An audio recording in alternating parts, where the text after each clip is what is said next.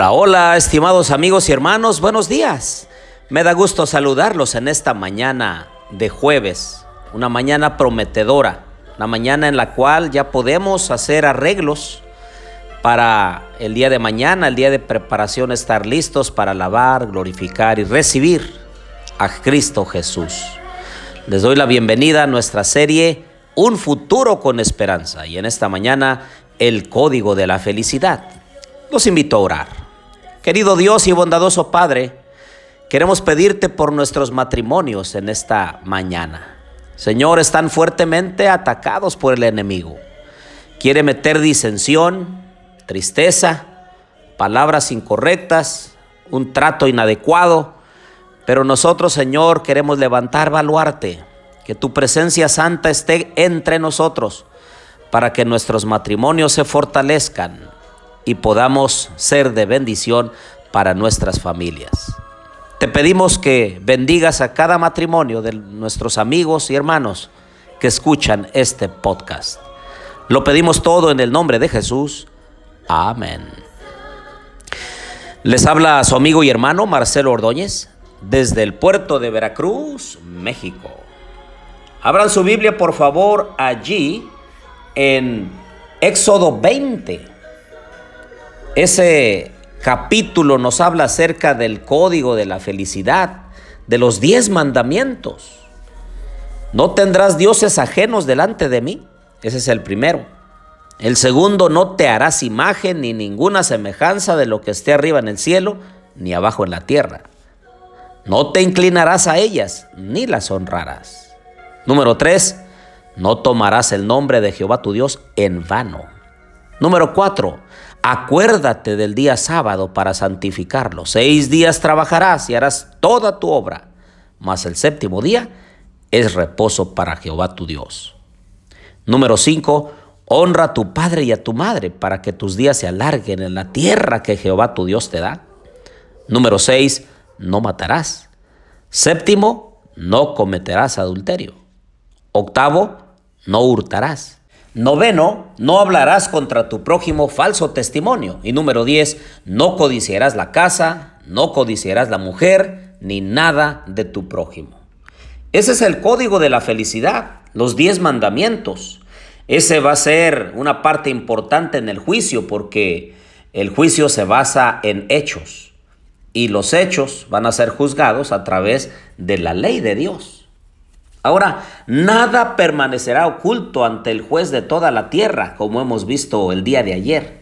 Pero Primera de Corintios 4:5 dice, "Por tanto no juzguéis antes de tiempo, sino esperad hasta que el Señor venga, el cual sacará a la luz las cosas ocultas en las tinieblas y también pondrá de manifiesto los designios de los corazones. Y entonces cada uno recibirá su alabanza o la condenación de parte de Dios.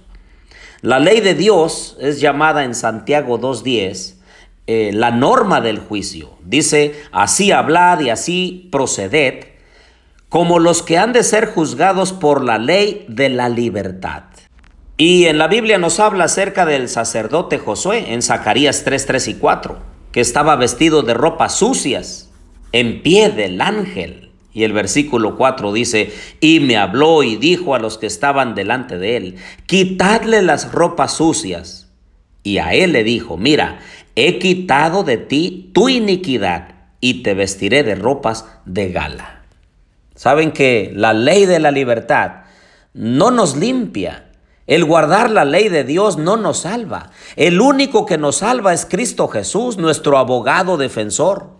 Pero todos aquellos que Dios perdona, a todos aquellos que el Señor les cambia sus vestiduras viles y les da su justicia en forma natural, nos ayuda, nos motiva a tener obras de fidelidad, de amor, de perdón hacia otros y vivir una vida diferente para la honra y la gloria de Dios. Otros dicen, no, por la fe eh, ya anulamos la ley. De hecho, la ley es lo más importante. Pero en realidad no es así, queridos hermanos. Dice Romanos 3:31, ¿anulamos entonces la ley por medio de la fe? De ningún modo. Al contrario, confirmamos la ley. Otros dicen, no, la ley ya fue clavada en la cruz. Eso fue para los eh, antiguos israelitas, ya no para los cristianos.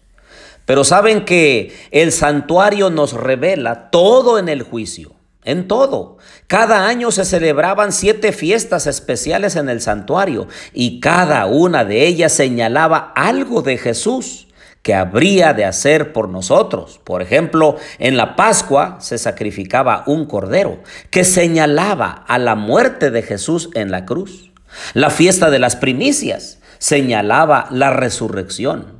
Puedes leer Levítico 23 y verás las siete fiestas y todas ellas apuntan a la obra intercesora, mediadora, salvífica de Cristo Jesús. Esa fue la ley que cuando Jesús vino y murió, y ascendió a los cielos. Esa fue la ley que quedó cumplida. Ya no tenía razón de seguirse celebrando esas fiestas, porque el verdadero Cordero había venido y había muerto por nosotros.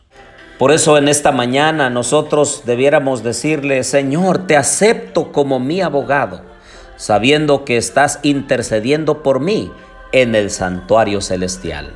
Oremos. Querido Dios y bondadoso Padre, aquí están mis amigos y hermanos.